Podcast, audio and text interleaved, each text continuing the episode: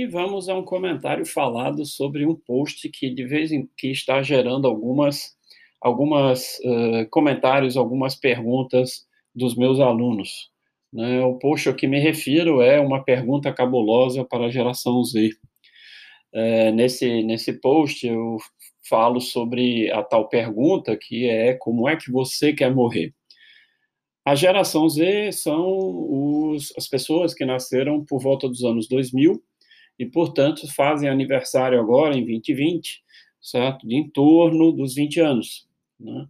Então, causa muita estranheza você chegar a uma pessoa dessa idade ou uma idade inferior a essa e perguntar assim como é que você quer morrer. Primeiro, porque está pondo na pergunta uma responsabilização da forma da morte para o indivíduo, né? E a segundo ponto, que falar de morte na nossa cultura é um negócio que causa muito medo, muita estranheza, é uma coisa das quais a maioria das pessoas não quer falar, não quer pensar e quer deixar isso nas mãos de Deus, seja lá quem seja o Deus dessas pessoas, tá certo? Ou seja, deixar na mão do destino essa decisão. Mas, de fato, existem várias formas de morrer, e antes da morte, o processo pode ser bastante sacrificado, bastante doloroso, sabe? uma coisa que poderia ser evitada se planejada adequadamente. Então, essa é a razão da pergunta. Né? Inicialmente, a pergunta é, tem o objetivo principal de atrair a atenção, porque atrair a atenção do pessoal da geração Z é uma coisa extremamente complicada, manter essa atenção é outra mais complicada ainda. Então, é uma das formas que eu achei de, de dizer assim: olha, você tem que se responsabilizar pelo seu futuro e eu tenho que passar uma mensagem em relação a isso e eu preciso atrair a atenção das pessoas. E a forma que me veio à cabeça foi realmente fazer a pergunta certo? de que jeito você quer morrer. Né? É, essa pergunta foi feita em sala de aula e fiz a pergunta endereçada a uma adolescente de 14 anos que era filha de uma das alunas que, por, por coincidência, estava ali assistindo a aula junto à mãe. O rosto de perplexidade da adolescente dos demais alunos da sala de aula foi bem engraçado. Né? Primeiro, porque a reação imediata é: como é que você vai fazer uma pergunta dessa a alguém que tem toda a vida pela frente? Né? E a segunda é: poxa, você vai falar, você vai definir morte? Como assim? Não, ninguém define isso. Então, a, a explicação né? Uma vez que a atenção tinha sido conseguida, a explicação vem que uma vez que você pensa no seu futuro, que é na realidade o que é o fundamento dessa questão, certo? dessa pergunta, é ok, como é que você planeja fazer seu futuro? E o seu futuro, você é responsável por ele. Né? São as suas decisões, as, o seu trabalho, o seu planejamento que vai definir o seu futuro. Claro que existem todas as coisas que são das, das probabilidades do, do dia a dia, da vida, coisas que a gente não tem controle sobre elas. Sobre as coisas que a gente não tem controle, a gente tem que é, aceitar e se preparar.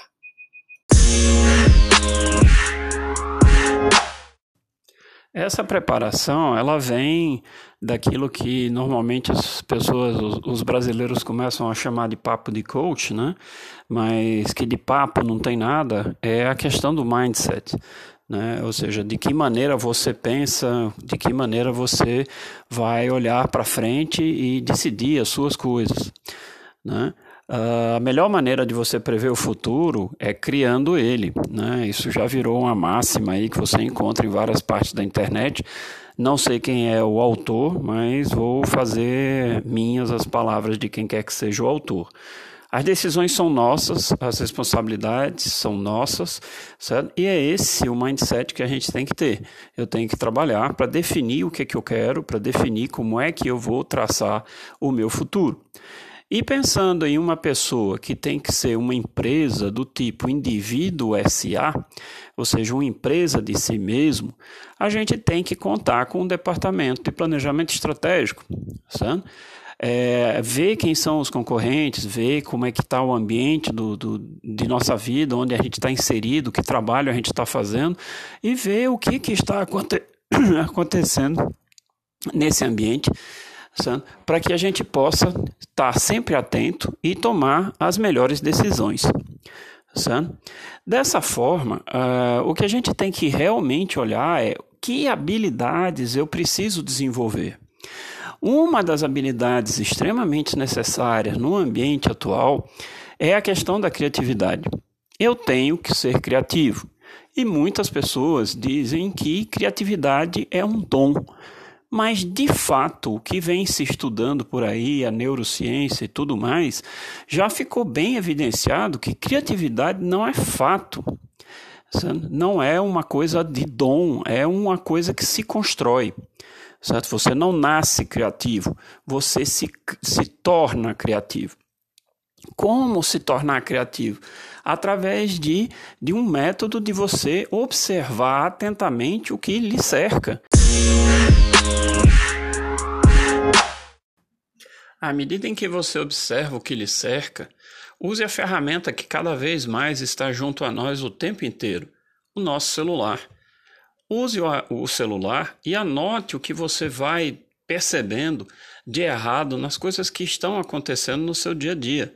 Quando você vai num restaurante, quando você vai num bar, quando você pega o, o, o ônibus, quando você, sei lá, vai fazer qualquer atividade que você precise fazer ao longo do dia.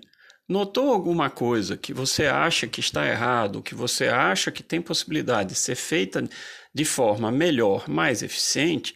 Anote, anote para pensar isso depois. Gere uma rotina de ir anotando essas coisas e, em determinado momento, olhar para elas e buscar uma solução que torne aqueles problemas, é, é, que gere soluções para aqueles problemas. Você estará não só praticando a sua capacidade criativa de resolver problemas, sabe, como também olhando o universo à sua volta em prol de ajudar outras pessoas. Então é isso que é, é o cerne do empreendedorismo, é de você resolver dores que estão incomodando outras pessoas, que estão incomodando os consumidores. Os produtos de sucesso ou serviços de sucesso resolvem essas dores. Né? Então, este processo de anotar o que você vê de errado e tentar gerar soluções para ele, para essas coisas, vai te permitir é, crescer o seu processo criativo e ter uma porção de ideias que podem um dia se tornar realmente negócios e gerar produtos ou serviços de sucesso. A geração desse hábito precisa de outra habilidade que de fato é uma coisa um pouco estranha quando se fala de geração Z. Paciência, a paz da ciência. Né? A paciência, tudo leva um certo tempo para que as coisas aconteçam. Então, o hábito de você observar as coisas ao seu redor, descobrir o que está, o que pode ser melhorado, o que pode solucionar é, os problemas que você está vendo, leva tempo, precisa de consistência, precisa de coerência. E este processo, processo de aprendizagem, é, é extremamente importante que a gente possa ter a paciência de desenvolver as coisas no tempo correto. Né? Ah, o tempo dá trabalho, mas não há outra alternativa. Para o sucesso, vai ter que haver trabalho. Se o, o caminho para o sucesso se mostrar um caminho curto demais, é um caminho que vai com certeza lhe trazer problemas. Então, o caminho do sucesso é árduo e tem que ser feito por nós mesmos, através das nossas decisões. Não é um caminho que será desbravado por outras pessoas e que nós vamos seguindo logo atrás na trilha. É um caminho que terá que ser desbravado por cada um. Naquele ponto em que a gente fala que a gente tem que pensar em nós mesmos como se fôssemos uma, uma empresa do tipo indivíduo SA, eu preciso, além do meu departamento de planejamento estratégico, ter um departamento de RH, por exemplo, que pense nas capacitações e nos cursos, nas aprendizagens que eu tenho que fazer para justamente adquirir todas as habilidades necessárias para que eu consiga realizar o planejamento é, estabelecido pelo meu departamento de planejamento estratégico. Além disso, eu também preciso de um departamento financeiro. Sei que muita gente diz que dinheiro não traz felicidade mas ajuda bastante a criar pilares necessários para que isso aconteça. Então a gente precisa aprender a lidar com finanças. Nós somos uma empresa, uma empresa de nós mesmos, indivíduos SA, e essa empresa precisa ser lucrativa. Lucrativa de que maneira? Qual é o lucro da empresa indivíduo SA?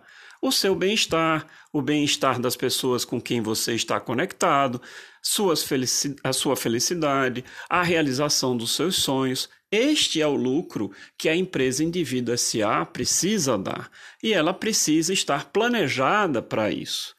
Com certeza, uma empresa indivíduo SA de sucesso vai poder escolher de que forma ela quer morrer no futuro.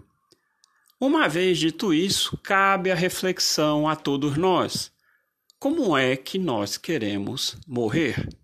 Um grande abraço, até a próxima.